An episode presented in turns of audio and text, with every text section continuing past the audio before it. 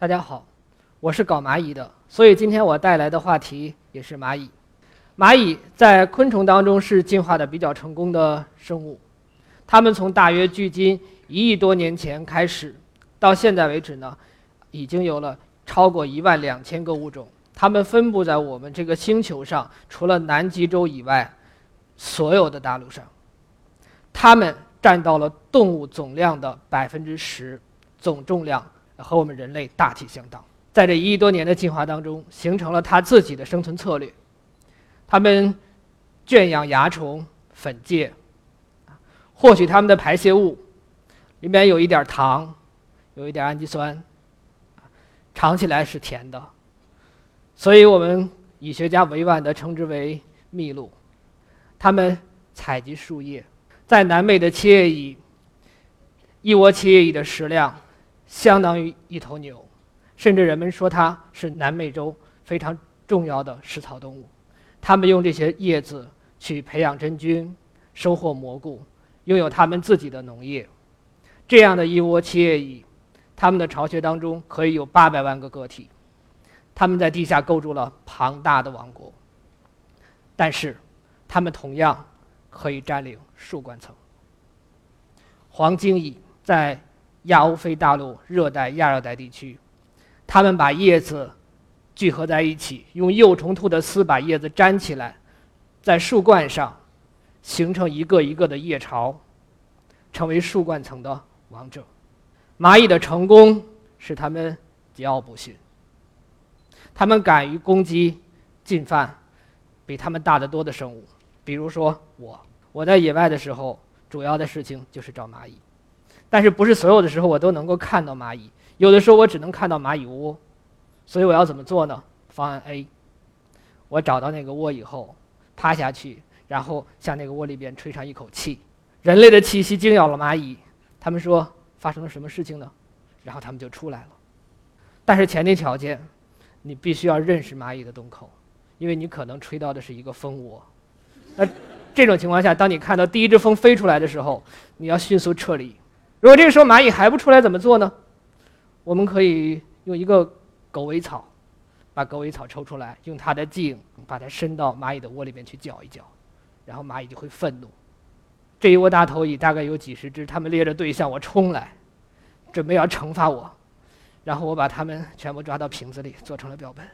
是什么给了蚂蚁这样的勇气，去挑战一个对他们来讲大的夸张的未知生物呢？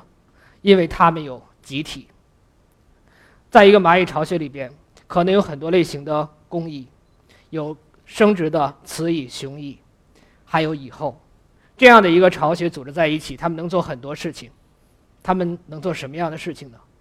这是一个蚂蚁窝，是用石膏溶液灌注到蚂蚁窝里边，然后当石膏凝固以后，我们把它挖出来，再拼接到一起的时候，就看到了这样的一个蚂蚁窝。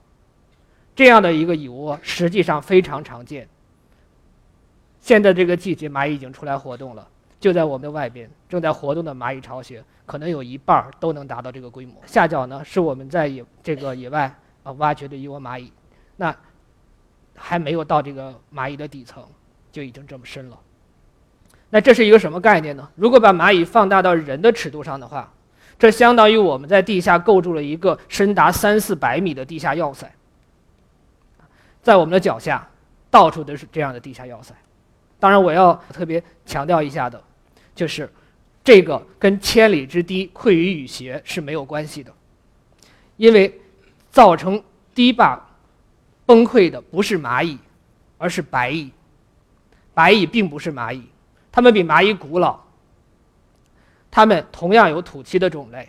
前不久，引以自豪的宗门——昆虫纲的等翅目被撤销了。它们变成了蟑螂，它们是社会性的蟑螂，而蚂蚁它的祖先是蜂类，啊它们是社会性的蜂类，啊但是现在摆在我面前的一个问题是什么呢？这样的一个巢穴，蚂蚁怎么从宏观上去把握它，去形成这样的一个体系？即使是蚂蚁当中最强大的、体型最大的，也许是最聪明的蚁后，它的大脑也不会比一个盐粒儿更大。那在这种情况下，我们把它进行了建模，我们发现整个蚁巢实际上是由一个一个的单元构成的，水平的巢室和垂直的通道。当蚂蚁觉得它需要一个新的房间的时候，它只需要再去建造一一个这样的模块，它并不知道这个巢穴现在是什么样子的。蚂蚁通过个体的行为，就形成了一个复杂的洞穴体系。那这个东西我们今天称之为自组织。个体的行为最终导致群体的行为，形成群体的特征。这样的例子很多，你比如说美收获蚁，这种蚂蚁和其他的蚂蚁一样，它们要面临一个非常重要的问题，就是生存。蚂蚁要外出觅食，外出觅食本身是消耗能量的，那么它只有获得足够的回报，那它这一趟才没有白走。如果它外出觅食得到的食物不能够补偿它外外出的消耗，那它就不如在窝里边待着。对于群体来讲也是这样。如果它派出了很多工蚁去寻找食物，然后所有的工蚁空手而归，那它花了很多的能量，但却又得不到补偿，那整个群体就要挨饿，甚至最后要灭绝。那在这种情况下，我们观察美收获蚁的话，却发现这种事情从来没有出现过。它们似乎能够感知到外界食物资源的多少。当外边的食物资源多的时候，我们看到了很多工蚁外出；当外边的食物资源少的时候，我们看到外出的工蚁很少。蚂蚁遵循了一个什么样的策略呢？他们觉得、认为，工蚁外出觅食的时候，必须要有了回报，获得了食物才会回来。那这样的话，在洞口等待着是否需要出发的蚂蚁。就要统计它所遇到的返回的蚂蚁的频率。如果返回的工蚁的数量很多，那就说明外边的食物资源很多，那它就该出发了。如果反过来，它等不到归来的同伴，就说明外边资物食物资源很有限，那就还待在洞里边。那这样的一种策略，在我们今天看来，是不是跟我们的人力组织或者资源的调配有一定的联系呢？能否作为我们的一种借鉴呢？另一个策略是觅食。行军蚁，行军蚁是游猎性的蚂蚁，它们的巢穴可以很大，上百万只的蚂蚁形成一条蚁路，搜索食物。那么这条蚁路始终遵循着一个非常简单的原则：主干分成两个支脉，两个支脉，每个支脉又分出两个支脉，所有的支脉都在一根主干分成两个支脉，最后我们看到的是一个铺张开的搜索的阵型。那么，所有的蚂蚁只是遵循了一个二分的法则。另一种蚂蚁，阿根廷蚁，我们在观察它的时候，看到它的觅食策略又有区别。这个群体似乎能够感知到它们要探索的空间的大小，能够感知到这个地方有多大。当这个空间很大的时候，我们看到蚂蚁都在很简要的进行搜索。当这个空间很小的时候，我们看到蚂蚁的搜索是非常细致的。那这个时候，蚂蚁又遵循了一个什么样的策略呢？蚂蚁仍然在统计和它接触的同伴的频率。当和它的接触的同伴的频率比较少的时候，那可能就意味着这个地方很大，蚂蚁很稀少，于是它们选择直线前进。那这样的话，可以尽可能的探索更大的面积。当它遇到的同伴的数量比较多的时候，说明这个地方可能很狭小，需要探索的空间有限。那么这个时候，他们更倾向于走折线。这样的话呢，细致来搜索这个面积。他采取了这样简单的策略，但是在我们看的时候，就好像这个群体就像一个有智慧的、能够感知环境的个体一样。他知道这个面积有多大，实际上整个群体并不知道。他们只是通过了一个简单的策略，形成了这样的一个宏观效应。蚂蚁的觅食策略。是不是可以用到我们现在的呃数据的处理，或者是路线的寻找上边？啊，那实际上有现在的这样的科学，就是用一些子程序去模拟蚂蚁，然后呢，让他们去自动生成最优的解决办法。那这种算法我们称之为蚁群算法。每一种蚂蚁可能都有它比较独特的搜索方式。我们蚁学家要做的，就是寻找这些搜索的方式，找到这些算法。然后为未来的程序开发寻找素材，频率在很多地方仍有应用，比如说战争。我最喜欢的就是看蚂蚁打架。在我们这个地方呢，呃，有一种蚂蚁啊，叫做扑倒蚁，体型呢很小，大概三个毫米左右，啊，颜色是黑色的。可能我们经常在夏季会看到，在路边草丛当中会有这样黑压压的蚂蚁呢，在战斗，一层一层的。如果你想看到它，却没有发现这样的战斗场面的话，我们可以制造。方案 A，你可以用一块糖或者一个比较大的食物。实验成功的前提条件是这个食物不能太小，否则会被蚂蚁搬走。然后找到两个巢穴，巢穴 A 和巢穴 B。然后你把这块糖放在一个小铲上边，放到巢穴 A 的洞口，于是巢穴 A 就有工蚁出来觅食。然后，当里边的蚂蚁有一定数量的时候，把这个铲子挪到巢穴 B 的门口。